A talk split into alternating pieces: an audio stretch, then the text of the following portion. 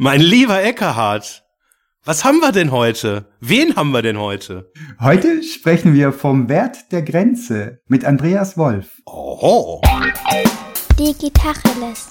Digitacheles. Digitacheles.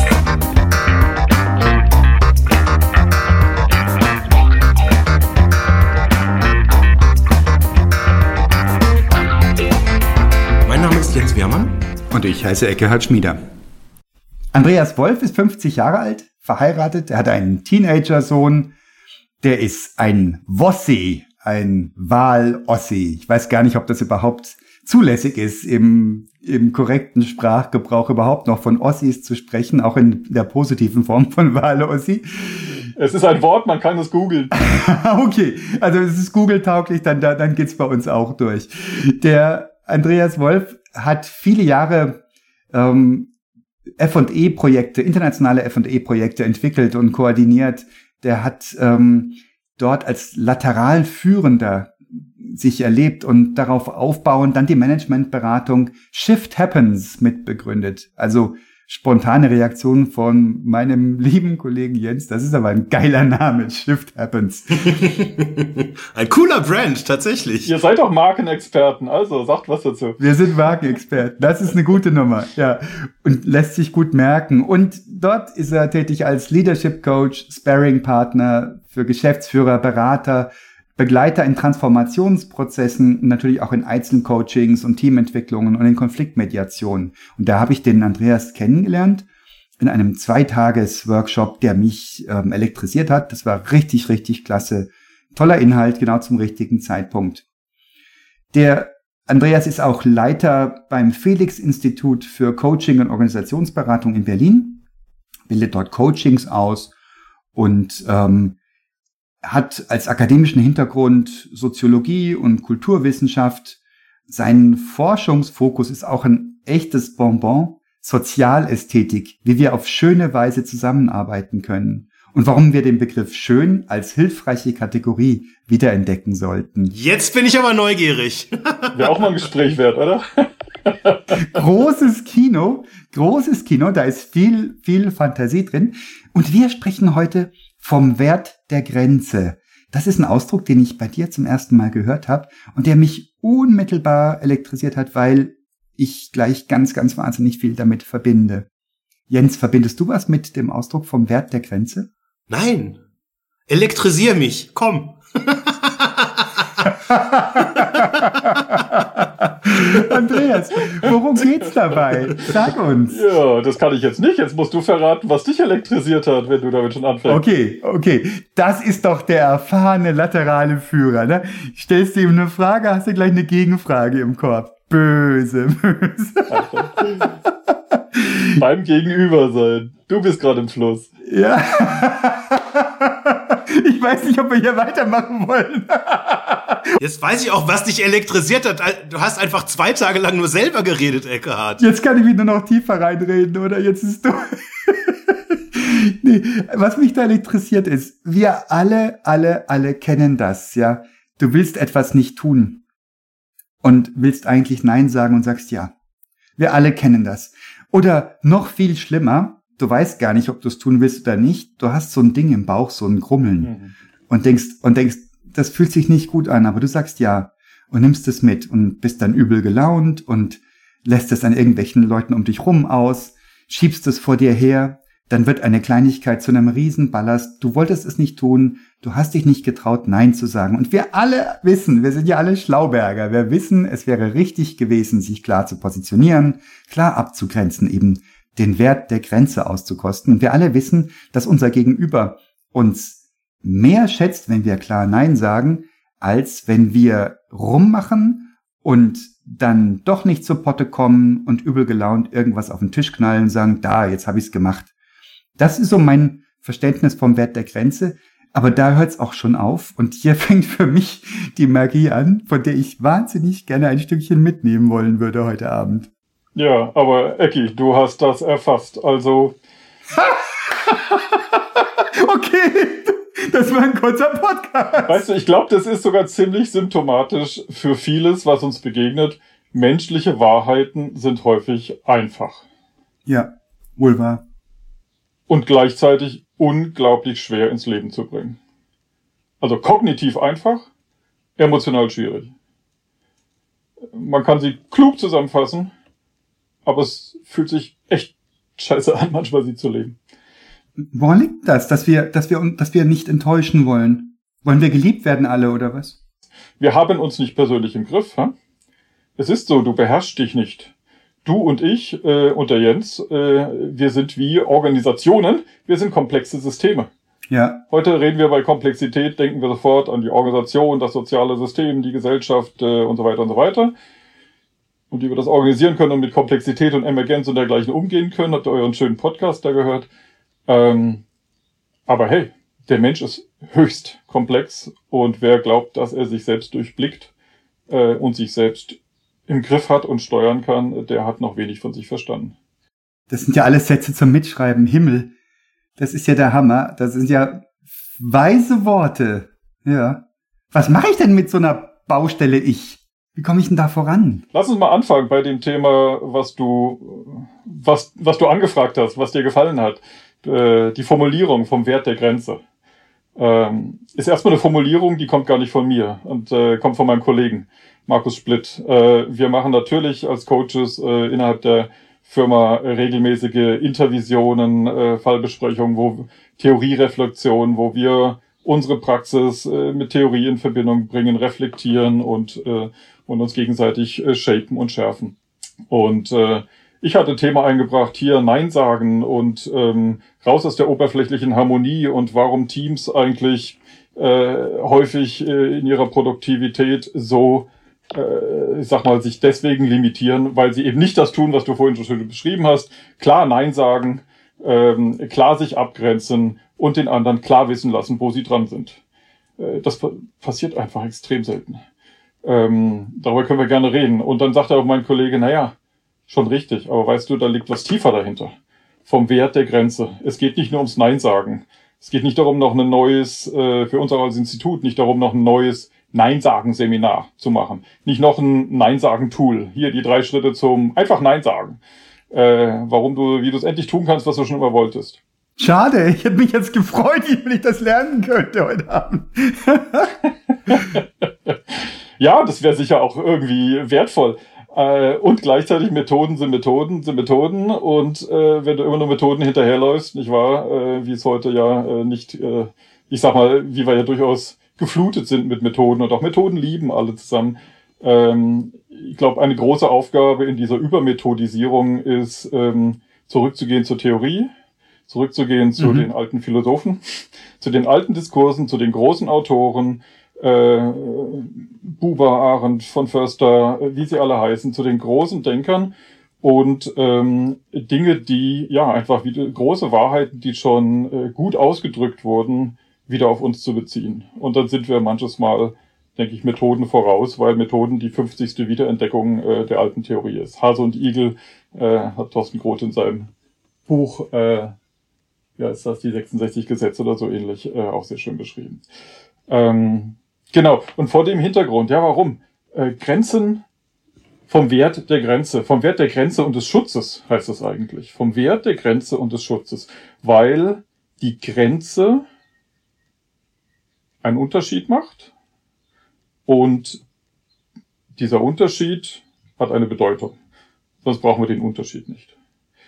Und Umgang mit Unterschied, mit Differenz, mit Diversität, mit Pluralität haben wir heute überall. Ist ein Megathema, Riesending der Globalisierung. Ähm, und ich glaube, wir beherrschen das unterm Strich noch nicht gut. Ähm, und es fängt im Kleinen an und man kann es hoch und runter skalieren. Ähm, Unterschiede manifestieren sich an Werten.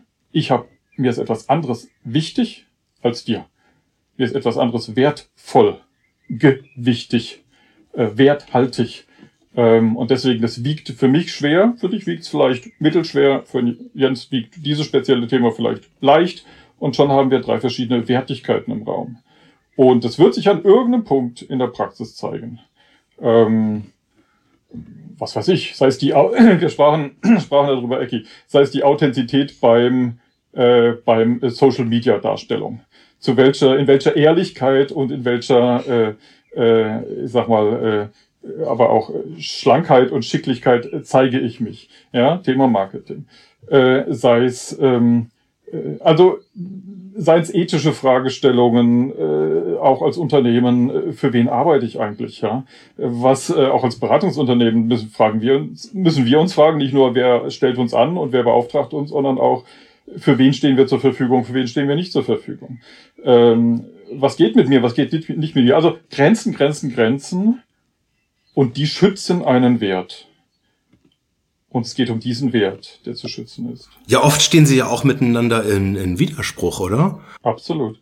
Also ich, ich habe das jetzt vorher, also ich finde jetzt die Grenze noch ein sehr abstraktes Wort. Da würde ich gleich gerne noch mal ein bisschen tiefer rein, was das jetzt genau eigentlich, was da eigentlich abgegrenzt wird. Mhm. Ähm, ich habe jetzt das Beispiel vom Ecker hat sofort äh, äh, verstanden, einfach weil ich es halt äh, hundertfach irgendwie äh, erlebt habe und das auch als so ein ein, ein Dilemma tatsächlich wahrnehme. Ich habe meine Wertvorstellungen, ähm, aber ich habe auch gewisse Zwänge. Und nehmen wir jetzt mal als Beispiel, da, da, da fragt ein Kunde an ähm, und ich habe gerade wenig zu tun. Dann ist es natürlich schwieriger äh, für mich, dem Kunden zu sagen, ja, das entspricht jetzt gerade nicht so ganz genau meinen Werten und äh, ja, auch äh, das, das, ja, hm. Absolut. Und auf einmal bin ich in diesem Dilemma und dann mache ich das, weil ich halt einfach die Verantwortung ähm, entsprechend Auslastung hinzubekommen, höher Gewichte als dann entsprechend den Wert. Ähm, und also ich erlebe das selber so im Laufe des Zeitverlaufs. Ähm, das ist natürlich viel einfacher. Bleiben wir bei dem Beispiel, wenn man sehr viel zu tun hat, dann eben die Dinge, die einem nicht so gut gefallen, abzulehnen. Aber richtig großes Kino kriegen wir dann, wenn ich wenig zu tun habe, aber trotzdem mich entscheide, dann habe ich halt lieber wenig zu tun. Dann mache ich lieber andere Dinge, bevor ich das Falsche tue. Und das ist jetzt an so einem ganz simplen Beispiel, was wir jetzt wahrscheinlich alle so aus der täglichen Praxis halt ganz gut kennen, vielleicht so eine ganz gute ja, äh, ähm, Startthese, von der man mal, mal losdiskutieren kann. Ja, ja, ja, absolut, absolut, genau das. Äh, ich mein, der gute alte Schulz von Thun hat das im Wertequadrat äh, schon äh, visualisiert. Ein Wert steht nie allein, sondern er hat immer andere Werte, mit denen er in Spannung geht. Ähm, was weiß ich, äh, jeder von uns kennt das im Alltag. Ähm, Kindererziehung. Äh, deine zwölfjährige Tochter will ein iPhone oder dein achtjähriger Sohn. Ähm, auf der einen Seite möchtest du dem Kind Entfaltung ermöglichen, frühes digitales Lernen, selbstverständliches Reinwachsen in die digitalen Medien. Auf der anderen Seite ähm, äh, weißt du natürlich äh, um äh, die äh, auch Herausforderungen und, und auch äh, Schattenseiten dieser Technologie, um die Potenzialität medialer Süchtigkeit, um äh, den Schutz vor manchem Content etc. etc. etc. Wann also gibst du deinem Kind welches Medium, wie viele Stunden lässt es davor sitzen? Das ist ja alles alt, aber es ist äh, heute nochmal aktuell, wie immer, und es ist genau die Frage. Äh, es stehen verschiedene Werte miteinander in Spannung. Ähm, in diesem Fall vielleicht äh, Schutz äh, vor manchen noch nicht geeigneten äh, Inhalten, auf der anderen Seite äh, lernen und lernen können, ähm, äh, aber auch äh, vielleicht die Frage nach der Selbststeuerung. Und die Selbststeuerung ist dann genau häufig das Ding. Wie stark können wir unsere Grenzen selbst steuern? Wie stark können wir sie verhandeln? Also Grenzarbeit machen, äh, Grenzen miteinander in Beziehung setzen. Äh, ihr kennt den Hashtag ähm, äh, FOMO, Fear of Missing Out. Ja. Ähm, irgendwie so ein neues Trendding scheint mir. Ähm, wo, äh, also, was ja unter anderem sich darin ausdrückt, bis zur letzten Sekunde einer gewissen Einladung, meinetwegen zur Geburtstagsparty deines Freundes, nicht zuzusagen, weil es könnte ja sein, dass du kurz vorher eine noch geilere Einladung bekommst. Äh, und da steht der Wert des Erlebnis, Erlebnishaften, ich will wirklich alles mitnehmen, steht in Spannung mit der Wert von Verlässlichkeit. Und von Berechenbarkeit, Vorhersehbarkeit und äh, für Menschen, denen das ein hoher Wert ist, dann auch mit dem Wert von Freundschaft. Und da könnte jemand anderes reagieren und sagen an irgendeinem Punkt, du, ich habe keinen Bock, dass du, äh, ich lade dich nicht mehr ein, keinen Bock, dass du mein Freund bist, weil auf dich ist nicht Verlass. So, und jetzt muss ich aber sozusagen schon in dieser Spannung zwischen, ich kann was verpassen und ich lege mich hier fest und baue diese Beziehung, muss ich schon eine Spannung bauen. Äh, und ich muss diese Grenzen managen. Es sind alles uralte Dinge. Ich glaube nur, dass wir nochmal neue Worte dafür finden und es nochmal uns nochmal neu ins Bewusstsein kommt. Ähm, und ich glaube, das passiert vor dem Hintergrund, dass diese digitalisierte Spätmoderne äh, uns als Menschen, unser Menschsein irgendwie nochmal in den Grundfesten hinterfragt. Das sind ja wirklich alte Dinge. Mich erstaunt sowieso, dass du so, so sicher sagst, wir können das nicht. Also sprich wir alle. Oder gibt's da Unterschiede? Gibt's Leute, die da besser unterwegs sind, die, was weiß ich, ein für alle Mal irgendeinen Wertekonflikt klären und dann müssen sie das nicht jedes Mal neu erfinden? Mhm, mhm. Ja, ja, na klar. Äh, wenn ich sage, wir können das nicht, dann ist das nur sozusagen die Absolutheit. Ne? Keiner von uns hat äh, die absolute Selbstregulationskompetenz. Mhm. Äh, das ist nicht möglich. Das entzieht sich uns. Aber natürlich äh, sind wir sehr verschieden auf dem Weg der eigenen Selbstregulation unterwegs. Und äh, manche Menschen haben Stunden um Stunden äh, an sich selbst gearbeitet, sei es, weil sie durch schmerzhafte Erlebnisse therapeutische Hilfe in Anspruch nehmen mussten und nach zwei, drei Jahren noch ein ganz anderes Verständnis für die eigenen Trigger und, äh, und inneren Werte und inneren Bedürfnisse und inneren Mechanismen haben, ähm, äh, als andere, die äh, vielleicht dieselben äh, Dinge auch gut getan hätten, aber die das immer vermieden haben. Das ist nur ein Beispiel. Ja, wobei ich jetzt auch mit der Aussage gar nicht so ein Problem jetzt sehen würde, weil ich habe den Eindruck, was sich jetzt schon geändert hat. Ähm, wir haben äh, aus meiner Perspektive heraus tatsächlich eine höhere äh, Komplexität, eine höhere äh, äh, oder ein, ein geringeres Wissen darüber, was denn eigentlich jetzt genau die, die Konsequenzen überhaupt sind. Nehmen wir jetzt das Beispiel von vorher ähm, mit dem Handy. Da kommen ja noch unbekannte Dimensionen da, dazu. Ähm, genau. Die Dinge, die ich weiß, die ich klar entscheiden kann, wo ich sage, ich habe da eine Werte, äh, eine, eine Werteantwort drauf oder ich kann das abwägen und ich bin da selbst gesteuert. Das ist ja alles schön und gut, aber wir haben da definitiv halt Teile, die ich so grob ahnen kann, die da passieren. Kind wird süchtig, Kind macht Suchtverhalten, Kind betrügt mich, ähm, mal als ein Beispiel. Ähm, oder ähm, ja, irgendwie technische Themen. Ähm, Kind macht TikTok, ich selber hab TikTok nicht, weiß nicht, was da abgeht äh, ähm, und ich habe so eine Ahnung und ich glaube, das ist das, was es halt noch mal viel viel schwieriger macht, weil wie will ich denn eine bewusste selbstgesteuerte Entscheidung treffen, wenn ich eigentlich nur mutmaßen kann, was da hinten am Ende irgendwie eigentlich was da abgeht, was da passiert? Ja, und du argumentierst total kognitiv sogar und das ist schon schwierig genug. Aber Andreas, du hast gerade noch so einen Begriff reingeworfen, der mich getriggert hat, nämlich Trigger. Entschuldigung. Ja, das war schlau, ich weiß es. Nein, ich äh, erlebe das total krass, dass ich praktisch neben mir stehe und sag, ah, jetzt gehst du wieder ab wie Schmitz Katze.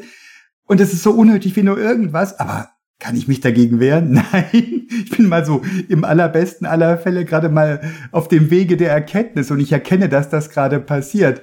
Aber so richtig aus dem Weg gehen oder so richtig sinnvoll umgehen mit so einem Trigger, der dich bös erwischt. Also wenn du relaxed bist und alles gut, da geht schon was. Aber wenn du selbst irgendwie dich im Druck glaubst, im Stress glaubst, im schlimmsten Fall noch im Angststress, dann kommen so die alten Muster und dann vergiss die rationale Abwägung, ja. Das ist das, was ich meine. Wir haben uns nicht unter Kontrolle. Das ist exakt das. Und das liegt daran, äh, aber jetzt jeder Neurophysiologe äh, könnte das besser erklären an den verschiedenen Teilen des Gehirns. Äh, und äh, dass wir eben nicht nur präfrontal gesteuert sind, äh, sondern äh, limbisches System hoch und runter und entsprechend äh, chemische Interaktionen dort äh, uns beeinflussen. Also, ähm, und es gibt, äh, und Beispiel, was du gebracht hast, äh, äh, ähm, sag mal, sieht man ja in der ausgeprägten Form in der Traumabehandlung und Traumaarbeit. Äh, in der kleinen Form haben wir das allerdings alle, weil wir alle Lernerlebnisse gemacht haben, die in der Kindheit äh, und später, die wir mit positiv oder negativ belegt haben und dementsprechend sie wieder haben wollen oder sagen, das vermeide ich auf jeden Fall.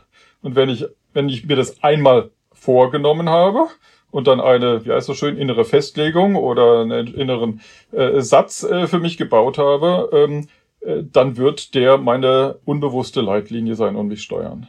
Und damit bewusst umzugehen, seine eigenen Baustellen kennenzulernen und sie zumindest zu kennen, sie zumindest mehr und mehr wahrzunehmen und mehr und mehr sensibel dafür zu sein, äh, ja, wo das, äh, wo das auftritt und sich wieder zu erkennen und sich, ah, da ist es wieder und davon dann Abstand zu gewinnen äh, ist natürlich, würde ich sagen, eine der großen, ja, eigentlich Selbstkompetenzen äh, in unserer Zeit, äh, die wichtiger sind als Gibt's früher. da Gibt's da universelle Werkzeuge für? Jetzt sind wir wieder bei den Methoden, das willst du nicht, ich weiß es. Oder gibt's da irgendwelche Dinge, wo du weißt, ähm, bei vielen Menschen mindestens, wenn auch nicht bei allen, hilft, ähm, was weiß ich, ich sag mir ein Mantra auf oder ich mache mir irgendein Signal für mich selber, zwick mich in die linke Hand, wenn ich das Gefühl habe, oh oh, da ist ein Trigger, da laufe ich Gefahr, wieder in meine alten Muster zu geraten. Gibt's irgendwas?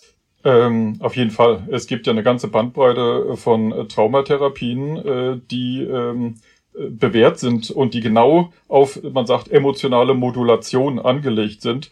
Äh, das heißt im Wesentlichen die inneren Schaltkreise neu zu verschalten. Ähm, ein äh, große, ich sag mal nicht Methodik, sondern ein Zugang, eine äh, therapeutische Schule, die auch im Coaching mehr und mehr am Kommen ist und die auch jenseits des therapeutischen Bereiches im Bereich des Selbstregulation genutzt werden kann. Der Unterschied ist ja, Therapie setzt du da ein, wo Menschen zu einem gewissen Maß nicht mehr selbststeuerungsfähig sind und quasi die Intervention von außen brauchen, die heilende, die helfende. Die, äh, und Coaching äh, geht davon aus, dass du einen selbststeuerungskompetenten Erwachsenen vor sich hast, hast äh, und deswegen äh, quasi Hilfe zur Selbsthilfe. Das ist ja ein großer Unterschied. Und ähm, äh, aber aus dem Therapie, äh, therapeutischen Bereich schwappen oder sind im Laufe der Jahrzehnte immer wieder bewährte Methoden rübergeschwappt ins Coaching und ich sag mal vulgarisiert worden im Sinne von für den Alltagsgebrauch, äh, für den Nichtkranken, für den Erwachsenen, ähm, ähm, selbststeuerungsfähigen Erwachsenen ähm, äh, kreiert worden. Und eins der großen Trends heute ist die Hypnosystemik. Ich weiß nicht, ob ihr davon gehört habt. Nee.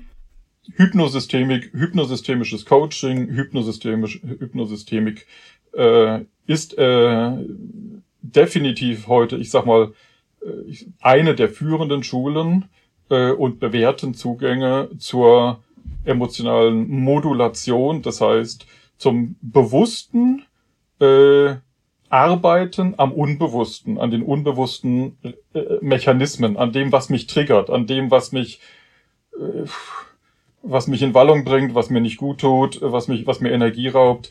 Ähm, und es ist erstaunlich, erstaunlich schnell äh, lassen sich dort äh, Neuverschaltungen re regeln. Es geht tatsächlich extrem gut und Hypnosystemik arbeitet, sag mal, äh, über Bilder, weil Bilder die Sprache der Seele sind, wie es so schön heißt. Sie arbeitet am Bewussten vorbei. Sie spricht nicht über das Problem, sondern äh, sie äh, hilft dir in einer Art Wachtrance. Du gehst nicht in eine Trance, obwohl da das Wort Hypno drinsteckt und es kommt aus der Hypnotherapie, aber du gehst nicht in eine, eine Volltrance, sondern du gehst in eine, ein waches, sozusagen, man spricht ja heute auch vom luziden Denken, in so einem Zustand des Halbwachseins gewissermaßen, des, des, des Fokussiertseins und gleichzeitig vor allen Dingen Spürens, was in dir passiert und äh, über verschiedene Methoden äh, wie Stühlearbeit, äh, äh, Narrationen, äh, Metaphern arbeiten äh, und dergleichen, ähm, während tatsächlich könnt, kann der Coach dir helfen, es selber neu zu verschalten. Kann niemand für dich extern machen. Oh, das klingt magisch. Ja, es, es hat auch was äh, von einer solchen Wirkung. Ähm, und ähm, es beruht aber sehr, sehr nachvollziehbar und logisch einfach auch auf, äh, deswegen der Begriff hypnosystemisch, auf den systemisch-konstruktivistischen Grund, Grundannahmen, äh, dass ähm, autonome, komplexe, lebende Systeme sich ständig selbst konfigurieren. Äh, die sind ja nicht fix. Mhm. Äh, und die müssen auch nicht fix bleiben. Die sind geworden, wie sie geworden sind. Mhm. Und dass dich, äh, dass irgendwas triggert an einem bestimmten Mund und dich zu Schmitz Katze macht oder ein Wort bei mir äh, folgende Assoziation und Energie entweder erzeugt oder mich traurig macht, das lässt sich ändern. Weil äh, es möglich ist, das, was gewesen ist, in die Vergangenheit zu, sozusagen zurückzuschicken, äh, dort zu lassen, zu verabschieden und sich äh, für einen neuen Schritt zu öffnen, sagen, das war schön, dass es mir geholfen hat, ich brauche es nicht mehr. Mhm.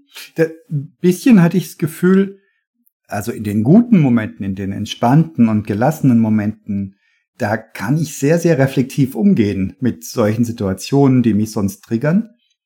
Und kann man sowas so aus der Westentasche heraus kultivieren und sagen, ich habe da so meinen eigenen kleinen Therapieansatz und mach das mal oder Coaching-Ansatz. Therapie ist es ja nicht, weil ich gehe davon aus, dass ich das selbst in den Griff kriegen kann. Ähm, lässt sich das machen oder, oder was ist deine Einschätzung oder ist, ist man da verloren? Braucht man da ein, ein Bild von außen? Du fragst gerade nach der, nach der Wirkung von Selbstcoaching. Ist das das, was du sagst? Ja, ob, oder ob das, was du beschrieben hast, klingt Magic und du sagst, da brauchst du jemanden, der das, der das mit dir durchführt. Und meine Frage wäre, ich habe so die, die seichte Hoffnung und Ahnung, dass man da auch selbst weit kommen kann. Was ist deine Einschätzung? Auf jeden Fall. Äh, in der Regel ist es uns ja normalerweise nicht so leicht zugänglich. Wir, wir wissen erstmal nicht, was wir tun sollen. Aber wenn du darin mal Grunderfahrung gemacht hast, beispielsweise äh, selber in einer hypnosystemischen äh, Therapie oder Coaching gewesen bist und das mal erlebt hast äh, oder dort Grundschulungen drin hast, äh, kannst du es bis zu einem gewissen Grad auch selber anwenden. Also ich gebe dir ein Beispiel. Ähm, stell dir vor, du ähm, äh, gehst in eine angstbesetzte Situation. Was weiß ich, die nächste schwierige Akquiseverhandlung, äh, der Stress mit deinem Chef äh, und du weißt nicht, ob du gekündigt wirst. Äh, also irgendwie sowas. Ähm, und du weißt, dass das kommt. Ähm, und jetzt ist eine Frage, oder eine mögliche, eine mögliche, in diesem Fall hypnosystemische Methodik wäre, wie bringst du Ressourcen hinein, nämlich deine emotionalen Ressourcen. Also wie kannst du in dieser Situation nicht der angespannte, innerlich, auch wenn er es gar nicht sein will, aber doch ängstliche ähm, und defensive Ecki sein, der, den du vielleicht ganz vorne ganz deutlich spürst, mhm. sondern wie kannst du in dieser vorhersehbar schwierigen Situation dich so fühlen, als wärst du im Urlaub. Weil du dann am besten fließt. Ja weil du dann am besten ja Assoziationen hast und Freiräume zum Denken und innere innere Unabhängigkeit äh, sozusagen von der Situation. Und jetzt äh, kannst du in einem selbst Coaching-Mechanismus, allerdings wäre es wirklich gut, hast das vorher gelernt äh, und nicht versucht, es dir aus Büchern beizubringen, ähm, kannst du über mit verschiedenen Methoden Bilder, mit denen du das äh, verbindest, äh, oder Körperarbeit, du trittst in einen Kreis, äh, den du auf den Boden gelegt hast und dem du eine Bedeutung gegeben hast. Und du trittst bewusst vor in eine Ressourcen, eine Ressourcenimagination und stellst dir dein schönsten Urlaubserlebnis vor. Und lässt dich damit anfüllen vom Boden bis zum Kopf. Und so, und spürst das in deinen, deinen Armen und in deinen Schultern und deinen Zehen, deinen Zehennägeln und du spürst das und du lässt, tankst dich sozusagen voll mit dieser Energie, die du mit den Bildern assoziierst oder den Gerüchen. Also bei mir sind es Piniennadeln. weil, weil meine schönsten, meine schönsten äh, Urlaubserinnerungen sind im Sommer in Italien im Pinienwald. Und wenn es mir irgendwie gelingt, äh, den Geruch von Piniennadeln äh, in meinen Kopf zu kriegen, entspannt sich was in mir ist lustig, bei mir ist das Musik tatsächlich. Ah. Das ist total spannend gerade, weil ich äh, merke, dass ich oft, äh, äh also das, ich mache das völlig unbewusst, ehrlich gesagt. Mhm. Aber ich mache vor so Situationen, wo ich irgendwo, wo was passiert, habe ich teilweise sehr unterschiedliche Musik, mit der ich mich darauf einstimme. Mhm. Mhm. Nee, da muss ich mal drauf achten, ob ob ob, ob's da bewusst ähm, konkrete Assoziationen gibt, die irgendwas mit dieser Situation zu tun haben oder ob da das Unterbewusstsein ja, irgendwie ja. quasi irgendwas auspackt an Erinnerungsvermögen, was halt irgendwie, also gerade so, ich kann mich an viele Urlaubssituationen erinnern, wo dann irgendwas passiert ist auf irgendeiner so Waldbühne und dann äh, waren wir einmal irgendwie hat dann irgendwie so ein Trompeter halt irgendwie so seine äh, seine seine seine Parts irgendwie geübt mhm. und mhm. ähm, das war so faszinierend und so gut ähm, dass ich das danach irgendwie ja bei Spotify mir mal angehört habe, ein bisschen ausführlicher. Und das ist so, so ein Beispiel dafür, wo ich einfach genau so eine so eine ganz tolle Assoziation halt irgendwie zu haben. Mhm. Spannend. Ja, ich sag mal, jedem, der irgendwie äh, meditativ äh, äh, unterwegs ist, geschult ist oder sich da drin vertieft hat, für den sind das äh, die Anfangsgründe. Ja, das ist ja alles keine große Weisheit. Der Punkt ist nur, dass wir sowas, ich würde sagen, in aller Regel nicht gut im, Bewusst im Bewusstsein haben. Dass wir es brauchen, dass das nicht schlimm ist, dass uns das gut tut, dass es hilfreich ist, dass es professionell ist, sich mit sich und seiner Emotionalität auseinanderzusetzen. Warum könnte das schlimm sein? Gibt es Leute, die das schlimm finden? Ich weiß nicht, ob dir das schon begegnet ist, aber eine der häufigsten äh, ähm, Imperative, die mir entgegenschlagen äh, aus so manchen, ich sag mal, äh, egal ob Mittelstand oder Konzern, sachlich bleiben. Herr Wolf, lass uns mal sachlich bleiben. Ja, doch. Ja, ja, doch, das kenne ich auch. Ja, absolut. Also, jetzt mal nicht, jetzt mal nicht persönlich werden. Das Ja. Persönliche gehört nicht hierher. Lass mal Ja. sachlich bleiben. Also, ich würde mal sagen, die Welle ist recht groß. Ne? Lass mal persönlich werden. Komm, lass uns doch mal persönlich werden. Lass uns doch mal persönlich werden. Ich habe das schon gehört, wo ich einen Kollegen fragte, das ist aber jetzt äh, zugegebenermaßen schon ein paar Tage her, ein paar Jahrzehnte, wo ich einen Kollegen sagte, du, ähm, wir können so nicht miteinander umgehen, da müssen wir mal drüber sprechen. Und er sagte, wenn du quatschen willst, geh zum Psychiater. Hier arbeiten wir professionell. Und das hat auch tief gesessen, ja. Sehr schön. Heide, nein, das ist aber schön. Guter Kollege. Den laden wir nächste Woche ein. Und siehst du, du sagst, das hat gesessen und dein Gesicht, obwohl wir gerade lachen, hat traurige Ja. Züge. Du bist da immer noch traurig. Etwas in dir weint immer noch, weil das dort echt wehgetan hat und echt schade war. Ja, aber da, da ist, glaube ich, ein Ding drin. Das, was du da gerade sagst, das ist ja entlarvend. Und jetzt habe ich die, das Vertrauen in uns hier und auch in die Zuhörerinnen und Zuhörer, dass sie gut damit umgehen. Aber da kann man ja auch Angst kriegen, wenn jemand einen entlarvt. Vielleicht ist das so ein Motiv auch, sich so hart zu wehren. Ne? Ich will nicht entlarvt werden. Ich denke, man kann einander da schlecht entlarven. Natürlich, äh, was man machen kann, ist, und da gibt es ja auch heute schon äh, Trainings und alles in äh, Mikromimik äh, und dergleichen, wie man Gesichtszüge besser lesen kann und was das bedeutet, die unbewussten äh, Zuckungen und dergleichen. Äh, da Mhm. kann man sehr viel sehen und ein gut geschulter Therapeut sieht sehr, sehr viel an dir, noch bevor du Mhm. das Wort aufmachst. Äh, Ja, ich habe das richtig verstanden. ähm, ja. Und gleichzeitig, äh, die Individualität ist hoch und äh, jede Interpretation von außen äh, bleibt eine Interpretation, wenn sie dich, deinen Kontext und deine Welt nicht kennt. Äh, es hilft nichts. Ähm, und ähm, letztlich, äh, ja klar, ich sag mal, missbrauchen kann man alles, jedes große Werkzeug. Äh, aber ich glaube, äh, aufs Nichts ist nicht die Seite, auf der wir vom Pferd fallen. Die Seite, auf der wir vom Pferd fallen, ist, dass wir Sachlichkeit mit Professionalität äh, gleichsetzen. Und äh, meine übliche Antwort darauf ist, ja, ist das super, dann lassen Sie uns mal professionell, pro persönlich werden. Schon wieder was zum Mitschreiben. Ja, ich würde jetzt sogar noch einen weitergehen. Ich meine, wenn man jetzt also aus Sicht der oder aus Perspektive der Produktentwicklung sich das jetzt nochmal anguckt und sagt, okay, das würde ja jetzt irgendwie, wenn man das überträgt, bedeuten, ja, lass uns bitte immer nur schon über Prozesse und Funktionen reden und nie über Emotionalität. Ja.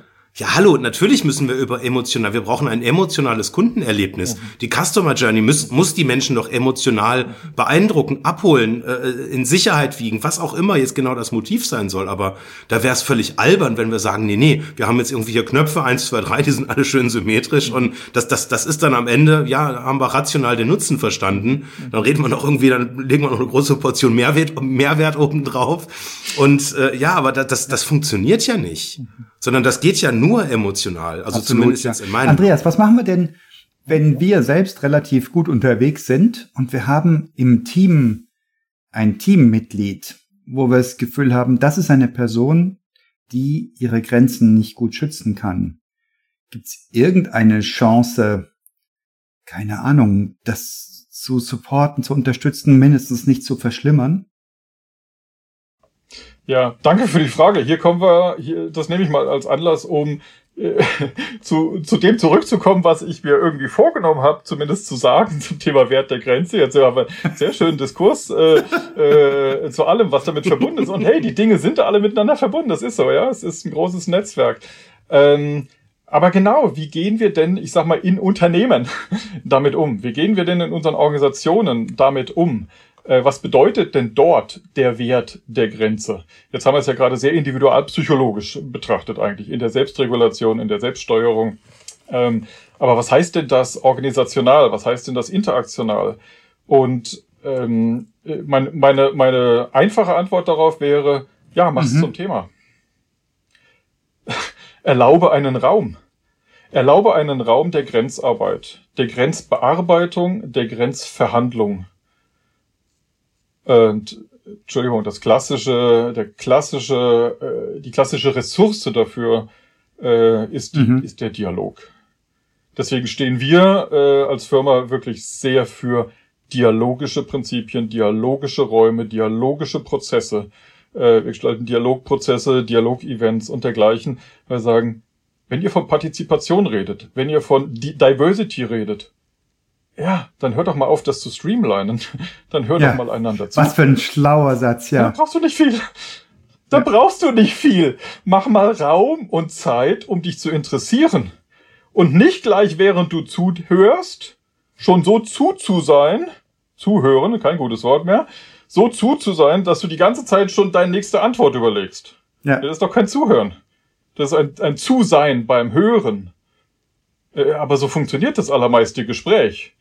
Also, da reagiert ja kaum einer auf das, was der andere wirklich gesagt hat oder versucht hat zu sagen. Und es interessiert auch kaum einer und fragt mal nach, wie hast du das gemeint? Und was ist denn der Gedankenprozess, der zu diesem Gedankenergebnis führt? Und wie, was ist dir denn wichtig und wertvoll, dass du das zum Thema machst? Also die Fragen habe ich selten gehört. Ohne Coach. Ja, ich fühle mich voll ertappt. Ja, ja, klar. Also auch dieses. Das wollte ich gerade sagen. Ich, ich wurde hier gerade ertappt. ich wollte mich jetzt outen, Zifix. also gut, oute du dich zuerst. Okay. Nein, aber das, das ist also ich, ich habe gerade so gedanklich so dieses diesen diesen Wortschnipsel. Du hast so ein Ziel und willst wohin mit jemandem und dann erzählt er da irgendwas, das passt überhaupt nicht ins Konzept und dann lässt er den halt ausreden, weil ist ja sonst unhöflich. Und dann antwortest du mit so einem Ja, genau, äh, genau. ja, aber. Und, und dann redest du irgendwas völlig anderes. Ähm, weiter und äh, ich, ich, ich habe mich gerade wirklich ertappt gefühlt, weil ich mache das ab und zu. Weil's weil es irgendwie ja viel ja, du, du hast einen Plan und dann ja, dann rennst du halt den Weg, den du dachtest halt das das ist ja der richtige. Und und nur weil jemand sozusagen einfach anders abgebogen ist, dann kannst du einfach, kannst du einfach weiter auf deiner Autobahn halt laufen, aber der, der ist woanders oder die, auf irgendeinem Feldweg. Und ja, muss man immer lauter reden, dass man sich überhaupt noch hört. Ja. Und so laufen dann auch manche Gespräche ab. Absolut. Ja, und ich finde das verstärkt in den Homeoffice-Zeiten, wo du durchgetaktet bist, mit Stunde auf Stunde, Termin auf Termin und du musst was durchbringen oder hast das Gefühl, du müsstest was durchbringen und man sieht sich noch nicht einmal im selben Raum, man riecht sich nicht, man kann die Körpersprache nur sehr eingeschränkt wahrnehmen. Mir geht das recht oft so, dass ich dann ähm, wirklich so innerlich abschweife, auch wenn dann mehrere Personen im Call sind und ähm, dann das, das erlebe ich, dass ich da Konzentrationsabfälle habe nach dem vierten, fünften Meeting am selben Tag, ne? Und ähm, mich damit befassen, wann kann ich wieder reinkommen ins Gespräch, ohne dass es auffällt, dass ich mal nicht wirklich präsent war und mein Ding durchdrücken. Und das ist ja, ich weiß, dass es Quatsch ist. Und ich weiß, dass ich Menschen nicht gewinnen kann damit. Und ja, das ist so ein Druck in Verbindung mit Müdigkeit, Konzentrationsschwäche, die sich einstellt. Du hast keine Pause. Manchmal fehlen mir die zwei Minuten, um aufs Klo zu gehen zwischenrein. Das ist ja mein eigener Fehler, also da kann ich ja niemandem einen Vorwurf machen. Ich müsste halt einfach sagen, eine Grenze setzen. Ich muss jetzt aufhören. Ich brauche fünf Minuten vorm nächsten Call. Alter Verwalter, nicht immer das durch. Wie krass ist das denn? Nee, ich mach's schon, aber nicht immer, aber immer öfter, wie man aus der Rundfunkwerbung hört. Ja, ja. Ja, wenn man das weiterdenkt, ich meine, in der Tat, wenn du einen engen Zeitplan hast, ähm, das ist Gift dafür. Ja. Weil Zuhören ist, also wenn du sagst, ich habe einen Plan, wir haben 15 Minuten, ja, dann, dann musst du ja quasi einfach zack, zack, zack, High Speed deinen Plan da durchtakten. Und wenn du anfängst zuzuhören, ja, ist eine Viertelstunde ist ja nix. Das ist ja gar nix. Da bist du gerade mal am Anfang. Ich meine, was, hast du, was hast du neulich mal gesagt, Eckart, wo, wo dieser Break-Even von so einem Gespräch liegt, ja irgendwo, weiß ich, bei deutlich mehr, dreiviertel Stunde. Minute 45, ja. Da habe ich den Break-Even normalerweise. Da kommen die Leute dann, wie sie sind. Und ich hatte jetzt ein Teamgespräch gehabt, ähm, wo ich durchtakten wollte, was gemacht wird. Und ich habe wirklich lang, lang anhaltend ignoriert, dass eine emotionale Verstimmung im Raum war. Ja, in welchem Raum? Im virtuellen Raum, ja. Und hab dann, und wir haben das, denn das Meeting um Faktor 100 Prozent überzogen. Und dann musste ich ganz lange noch hinarbeiten, also einfach um erstmal um selbst zu verstehen, da ist was im Raum, um dann das wieder aufzufangen. Und die Atmosphäre war angespannt, ungut, ja. Und da hätte ich mit der, in einem Viertel der Zeit wahrscheinlich einfach durch Zuhören wahnsinnig viel mehr bewirken können. Ich sag dir, es ist, es ist ein Drama. Wir sehen das in so vielen Firmen und wir schütteln den Kopf über dieses verrückte und ja, äh, unmenschliche Zeit, Selbststeuerung der Zeit und Fremdsteuerung der Zeit. Es ist eine Riesenillusion. Es ist eine Riesenillusion. Ich glaube, also deswegen, wir plädieren wirklich auch für den Wert der Langsamkeit. Langsamkeit, Langsamkeit, Langsamkeit. Du hast mal Räume, wo du. Einfach Zeit nimmst, was Zeit braucht. Wir versuchen alle immer in unserer durchgetakteten Skalierungswelt immer mehr und immer weniger Zeit zu schaffen. Ja, okay. Bei manchen Dingen mag das funktionieren. Und bei vielen anderen Dingen, glaube ich, brauchen wir unendlich viel mehr Zeit, als eigentlich nötig wäre. Wenn du dir diese Meetingzeiten anschaust, die Menschen Alter, hier 80 Stunden, 80 Stunden die Woche ist jeder ja. äh, Mittelmanager äh, ja. verplant und muss es, es ist Bullshit. Äh, da reden Menschen über Sachen, die überhaupt nicht dabei sein müssten weil niemand, äh, niemand die Grenze zieht und sagt, dich braucht's hier nicht. Ja weil man sich das nicht traut. Ja, oder auch aus anderen Motiven, ja. weil man teilweise denkt, ja, da müssen wir doch irgendwie die drei Leute irgendwie auch noch mit dazu holen. Und die Antwort ist ganz simpel eigentlich, nö. Genau. Da, die, die sind gar nicht, die, die, das ist höflich, wenn man die einlädt, aber ähm, mir ist das ein paar Mal schon in, in so, ähm, so, so verschiedenen äh, äh, Gesprächen, die wir regelmäßig über Prozesse machen, bewusst geworden, dass da teilweise äh, äh, Mitarbeitende dabei sind, die da nicht dabei sein müssten. Und dann äh, ist, ist mir das selber tatsächlich schon mal aufgefallen. Und dann habe ich irgendwie so nach einer Viertelstunde mal die Frage in den Raum gestellt und habe ein paar Namen äh, äh, gesagt und habe gefragt, ist das für euch noch relevant? Müsst ihr noch dabei sein oder wollt ihr schon mal weiterziehen? Und das war wirklich so ein, äh, ja, äh, danke, dass wir jetzt nicht mehr dabei sein müssen. Danke, das war schön. Eine halbe Stunde Lebenszeit. So einfach. Und, und das ist aber genau so ein Ding, das, das muss man halt erst das muss man halt erstmal bringen, mitten in einem Meeting sagen, oh, ich breche das jetzt mal für vier Leute ab. Und weißt du was? Das ist so gut, das zu machen und das bezeichne ich als Führung. Und als führendes Handeln, was jeder Mitarbeiter tun kann. Jeder kann führen. Das ist wirklich Verantwortung übernehmen für den Prozess. Verantwortung übernehmen für das Gespräch. Für den Container, würde man in der Dialogwelt sagen. Für den Container, in dem etwas geschaffen werden soll. Eine, eine, eine sinnvolle Kommunikation äh, sozusagen geschieht. Und in dieser Maschine, in diesem Container, das ist dieses Gespräch hier, da müssen wir doch diese Produktionskapazität bereitstellen und doch dafür sorgen, dass das auch funktioniert. Ja. Nehmen wir das noch mal ganz kurz als Beispiel. Ähm, der Eckert hat ja vorher die Frage gestellt, ähm, wie gehe ich jetzt mit Mitarbeitenden um, die sich selber schwer tun, diese Grenze zu ziehen? Ich nehme jetzt mal das, genau ja, das Beispiel, ja, ist jetzt nicht das Beste, aber äh, es taugt, um äh, darzulegen, worum es mir gerade geht. Ähm, ich, ich könnte jetzt ja auch sagen, eigentlich müsste doch jeder, der an einem Meeting teilnimmt, selber quasi dieses klare Nein auch haben und dann selber für sich gucken, ich habe eine Agenda und dann sehe ich, ah, das sind irgendwie noch, noch von den acht Themen sind jetzt drei durch und die nächsten fünf, die sind für mich überhaupt nicht relevant. Und da muss ich eigentlich kurz äh, die Frage stellen, ist das okay, wenn ich gehe? Das wäre jetzt ja sozusagen die eine Variante. So, wenn wir jetzt aber eine Konstellation haben, dass man sagt, nö, aus Höflichkeit, Trägheit, vielleicht auch nicht im Wissen, dass das absolut okay ist, halt auch autonom über seine mhm. eigene Zeit zu entscheiden, ähm, mhm. ja, mache ich dann irgendwie mal so ein bisschen was anderes oder weiß ich nicht, bearbeite schon mal meine E-Mails und äh, mhm. das sind dann so die die Situationen, wo man dann, wo man dann im Zoom-Meeting hört, irgendeiner tippt doch da. ja, ich mache mir nur Notizen zu deinen wertvollen Gedanken, Jens. ja, ja ja, Pustekuchen. ich sag dir, es ist das, wir, wir nennen das die eigentlich, wir nennen das in der Berater, als Berater die eigentliche Organisation. Es ist die eigentliche Organisation. Da gibt's keine Klarheit. Wenn du fragst, ist immer eigentlich, wie originell. Eigentlich machen wir das. Eigentlich wollen wir das. Ja. Eigentlich wollten wir das schon, wir wollten schon immer mal priorisieren. Also eigentlich müssen wir das echt mal tun. Da wollten wir immer schon mal drüber eigentlich geredet haben. Mal, eigentlich müssen wir wirklich mal entscheiden, wer bei welchem Meeting dabei sein muss. Also eigentlich hoch und runter, aber keine Konsequenz. Aber es sind zwei unterschiedliche Aspekte. In einem Meeting will ich effizienter sein, aber im Gespräch haben wir gerade gesagt, sei nicht effizient, sondern mhm. gib Raum. Wie bringe ich denn das zusammen, Andreas? Ja, in dem zum Beispiel, äh, mein Kollege könnte über den Unterschied zwischen äh, Gespräch, Konversation und Dialog äh, das jetzt entfalten. äh, ja, indem man genau hinguckt, was man jetzt will. Was ist denn das, was wir haben? Es hat ja Raum. Zielorientiertes Gespräch braucht doch seinen Raum. Zielorientierte Einflussnahme braucht doch ihren Raum. Du, ich habe eine Botschaft, die will ich dir geben. Kannst du mir zuhören? Am liebsten will ich, dass du es hinterher so tust, wie ich es dir jetzt sage. Ich gebe dir meine Begründung. Darf ich das jetzt? Mhm. Und schon ist das Ziel klar, der Rahmen ist klar. Jetzt wäre es ideal, wenn der andere noch ähm, die Erlaubnis verspüren und es als kulturelle Normalität erleben würde, eine ehrliche Antwort zu geben und zu sagen, äh, ich hatte jetzt gerade was anderes auf dem Kopf, im Kopf. Lass mich das kurz niederschreiben. Ja, ich bin jetzt da. Beeinflusse mich. Und ich sag dir, ob's gelingt. Krass. Ich sag dir, ob's gelingt oder nicht.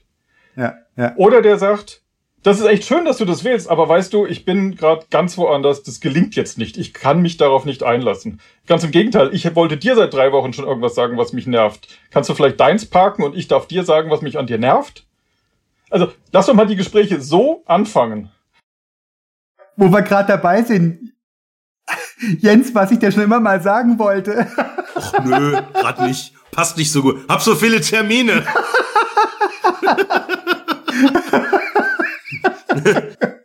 ja, du Eckart, gerade ganz schwierig, ganz, ganz schwierig. Hab nur noch fünf Minuten und muss noch mal ganz nötig reden. Nein, das ist spannend. Ich habe, ich habe äh, ähm, äh, äh, auch was, was ich dazu sagen kann.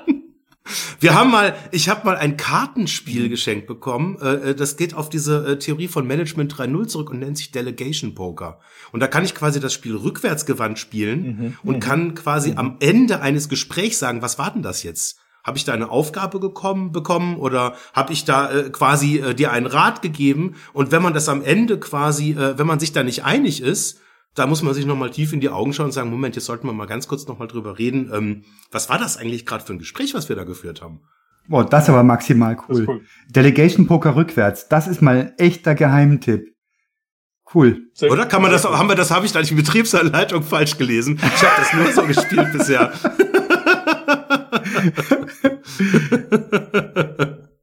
Sehr cool. Wirklich, sehr gut.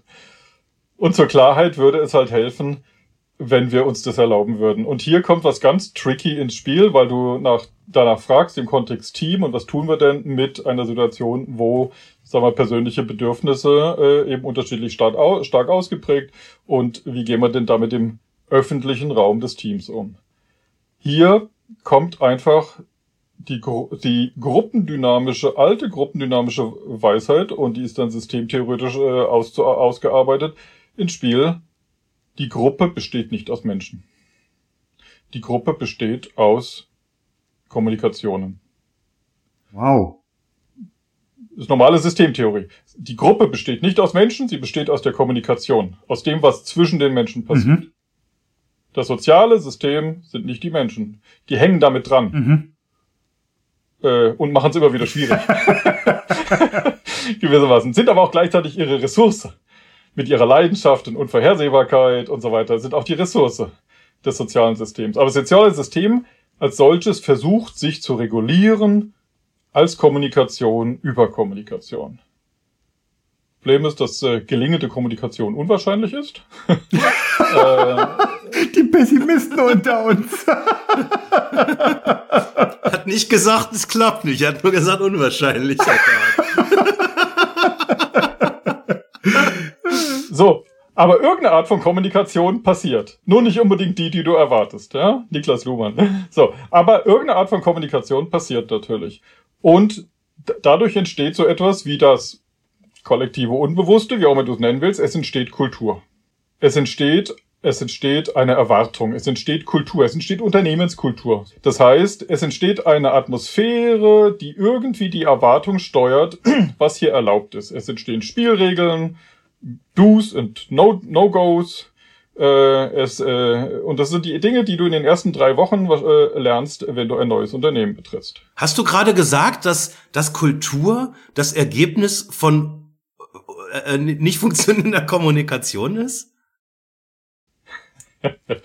ich habe gesagt, dass es zusammenhängt. Krass. nicht nur nicht funktionierende, sondern dass Kommunikation als solche hat Implikationen, nämlich nicht nur das, was gesagt wird, sondern das, wie gesprochen wird. Und über das, wie gesprochen wird, wird ja meistens nicht gesprochen. deswegen bleibt es quasi im Erlebten, mhm.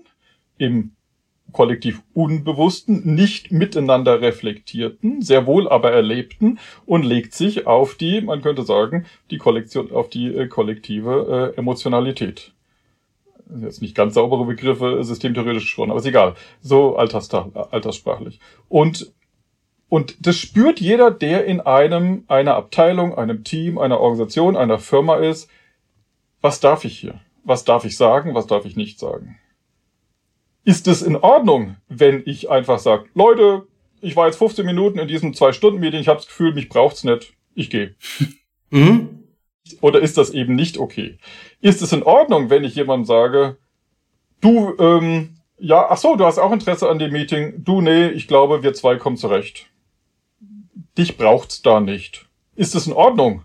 Oder erwarte ich, dass das, dass ich dem anderen damit, und jetzt gibt es eine Reihe von Begriffen, die alle dasselbe sagen, auf den Schlips trete, ihn verletze, er sich angegriffen fühlt und es deswegen nicht tue. Bin ich in einer Harmoniekultur, dann werde ich das nicht tun. Und Unternehmen mit einer Harmoniekultur, boah. Das ist schon, das ist schon angenehm, ne? Aber produktiv ist das meistens nicht. Ist das nicht auch eine persönliche Frage oder ist das eine wirklich ich, ich überstrahlt die Unternehmenskultur so eine, so eine Entscheidung. Gibt es Leute, die sagen, tu, ich trau mich's halt, pfeif drauf? Nee, ja, natürlich gibt's es. Klar gibt's individuelle, äh, ich sag mal, äh, entweder ausgesprochen, äh, Menschen mit ausgesprochenem hohen Autonomiefähigkeit äh, und Bedürfnis, mhm. die dann auch sagen, scheiß, scheiß drauf, ich, ich muss zu mir stehen. Äh, und natürlich gibt's auch Menschen mit ausgesprochen hoher Unsensibilität, ja, die spüren nix. ich kenne so Leute. Was da sehr hilfreich ist. Ja. Anästhesie, ja. Äh, Anästhesie, völlig gespürlos, wie die Axt im Walde. Die anderen äh, verkrampfen sich bei jedem Satz, den du sagst, aber du selbst genießt es. Da, be da bekommt der Anästhesist eine völlig neue Bedeutung. Ja, genau. Und hier ist die Brücke zur Sozialästhetik, weil die Ästhetik das Gegenteil ist von der Anästhetik, der Anästhesie. Okay. Das als kleinen Wink, da können wir vielleicht ein andermal hingehen, sonst wird's zu groß heute. Aber es, äh, weil wir vorhin sagten, Sozialästhetik. Ästhetik kommt von äh, Ästhesie, von Wahrnehmen, von Spüren. Aesthesis im mhm. Griechischen. Genau das Wort Anaesthesis, Betäubung, die, das Nicht-Spürbare, das Nicht-Spüren. Und wir und äh, äh haben heute äh, in Unternehmen eine weit verbreitete Anästhesie.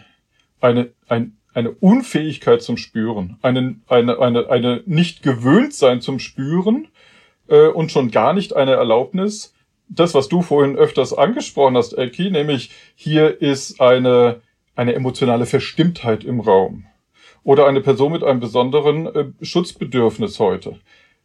Das überhaupt wahrzunehmen, ästhetisch zu spüren, Ästhesis wahrzunehmen und dann damit auf eine angemessene Art und Weise, auf eine schöne Weise, auf eine le lebensspendende Weise umzugehen.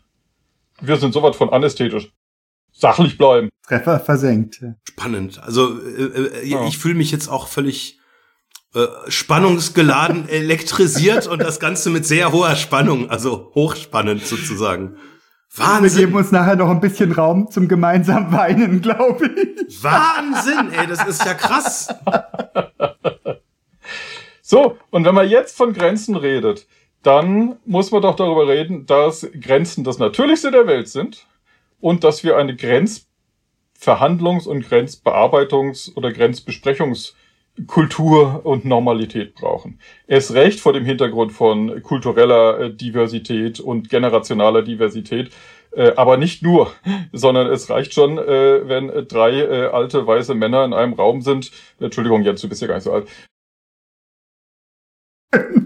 Danke. Und ihre Binnendifferenzen anfangen zu klären und zu merken, ja. dass sie da ganz verschieden sind. Und sie ja. jetzt anfangen unwohl zu fühlen, dass sie verschieden sind. Und jetzt ist doch die Frage, darf das sein?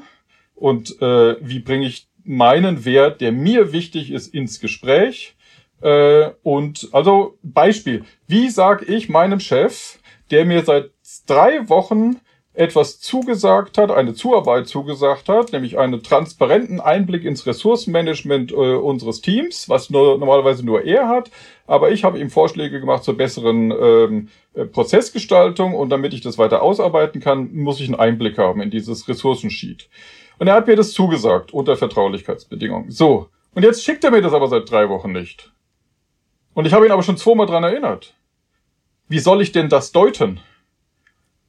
Mittlerweile ist meine Grenze überschritten. Meine persönliche Grenze ist überschritten. Ich fühle mich missachtet, missverstanden, nicht wertgeschätzt, was auch immer die Begriffe jetzt sind, die dann kommen. Und ich frage mich, will der mich eigentlich wirklich? Hat er das ernst gemeint? Jetzt unterstelle ich ihm noch, dass er es gut meint und denke, es ist halt so ein Laberhannes, der sagt immer unter allem Ja und er tut's nicht will ich in einem Unternehmen leben, wo keine Konsequenz erwartbar ist. So, jetzt fange ich an. Realer Fall. Und das ist Grenzverhandlung. Gehe ich jetzt zu meinem Chef und sage, Entschuldigung, nicht nur das vierte Mal, Entschuldigung, wann gibst du mir das? Das ist quasi immer äh, Lernen in erster Ordnung. Ne? Ich bleibe immer in der gleichen Schleife.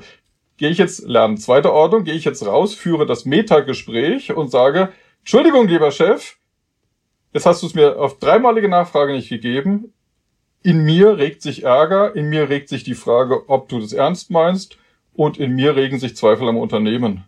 Wie soll ich damit umgehen? Wie soll ich dich verstehen? Wie soll ich dich deuten? Ja.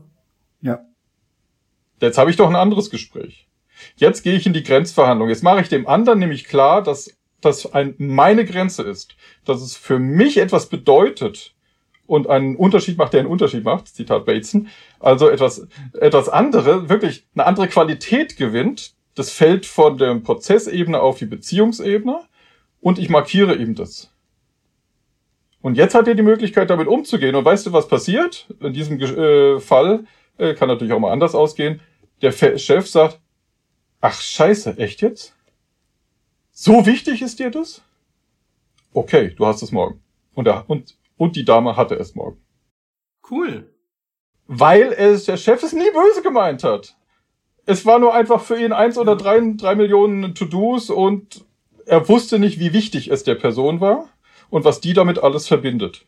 Aber die reißt sich auf fürs Unternehmen und dieses und jenes ja. und fühlt sich in den Grundfesten ihrer Loyalität äh, missachtet. Und das ist, das ist wert.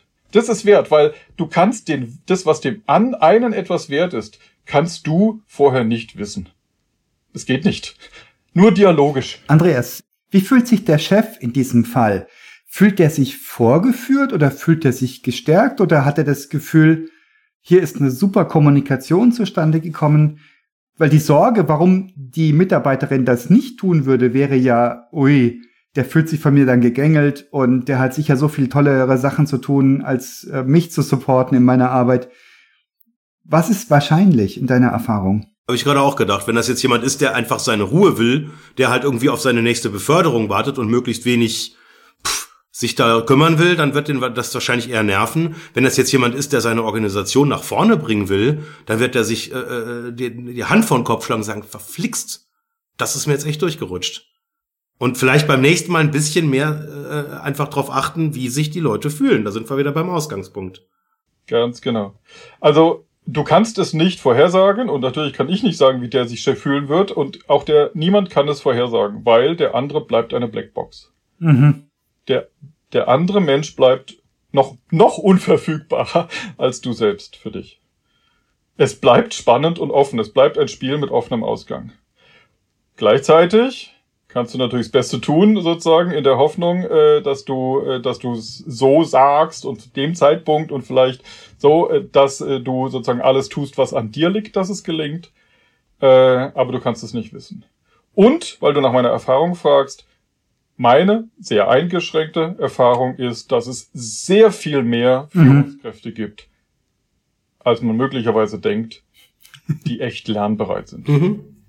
Schön. Ja, also gefühlt gefühlt 80, 90 Prozent. Ich hätte normalerweise ein Grundvertrauen, dass auch die, denen das abgeht, dieser ganze Psychokram und dieses Sozialskills-Geschwätz und geh mir Black mit dem, dass die trotzdem in der Situation, wo sie merken, dass jemand sie so, ich sag mal, von Adrenalin zu Adrenalin anspricht, ein bedeutsames Gespräch ihnen aufdrängt, dass die sich nicht verschließen, sondern ihre Menschlichkeit äh, finden und äh, als Ressource öffnen und damit in aller Regel gut umgehen. Okay.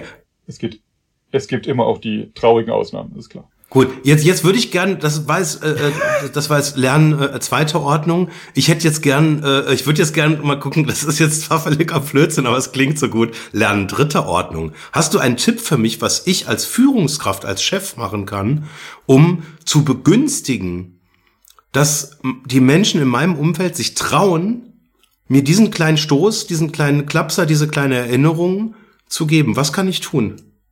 Exakt, was ich vorhin sagte bring das ins Gespräch. Äh, mach es, mach es zu einem Produktivitätsthema.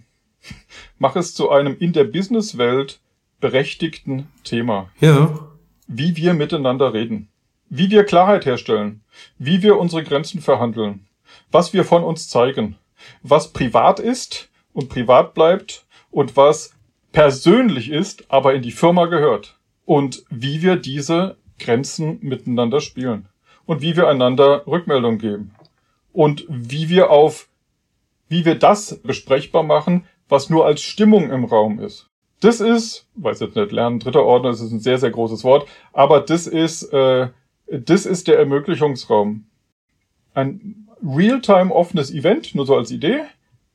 Keine Agenda, sondern sprich mal aus, was du äh, empfindest, was bei uns unsere Kultur beschreibt. Nach der ersten Stunde Blasen sind dann alle idealistischen Selbstbeschreibungen an der Wand und irgendeiner sagt, ja, und es gibt hier Leute, die sind gleicher als gleiche und dürfen was, was andere nicht dürfen. Oder die sagen, also ganz ehrlich, hier ist so viel Harmoniesoße, hier kommt nie was, hier, hier kommt nie Klarheit hin.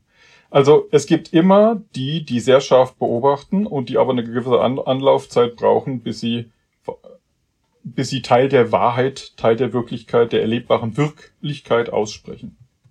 Und da gibt's eine Collage und dann ähm, nimm das zur Kenntnis und mach es besprechbar und, und schaff eine Kultur, also ein, ein, eine, eine Erwartbarkeit, dass es in Ordnung ist, Dinge anzusprechen. Macht das Sinn? Weißt worüber ich mich gerade wirklich sehr ernsthaft freue? Dass das jetzt nicht einfach nur in Anführungszeichen ein normales Gespräch ist, sondern ein Podcast und ich mir das danach noch mehrfach anhören darf. Das ist so cool, so tiefsinnig. Danke, Andreas. Der Hammer. Wahnsinn. Danke, Andreas, auch von mir. Ein unglaublich dichtes, eine dichte Stunde, die wir jetzt gesprochen haben, wo ich auch mich drauf freue, das wieder zu hören. Sehr gerne. War sehr cool. Vielen Dank, Andreas. Dankeschön, meine Herren.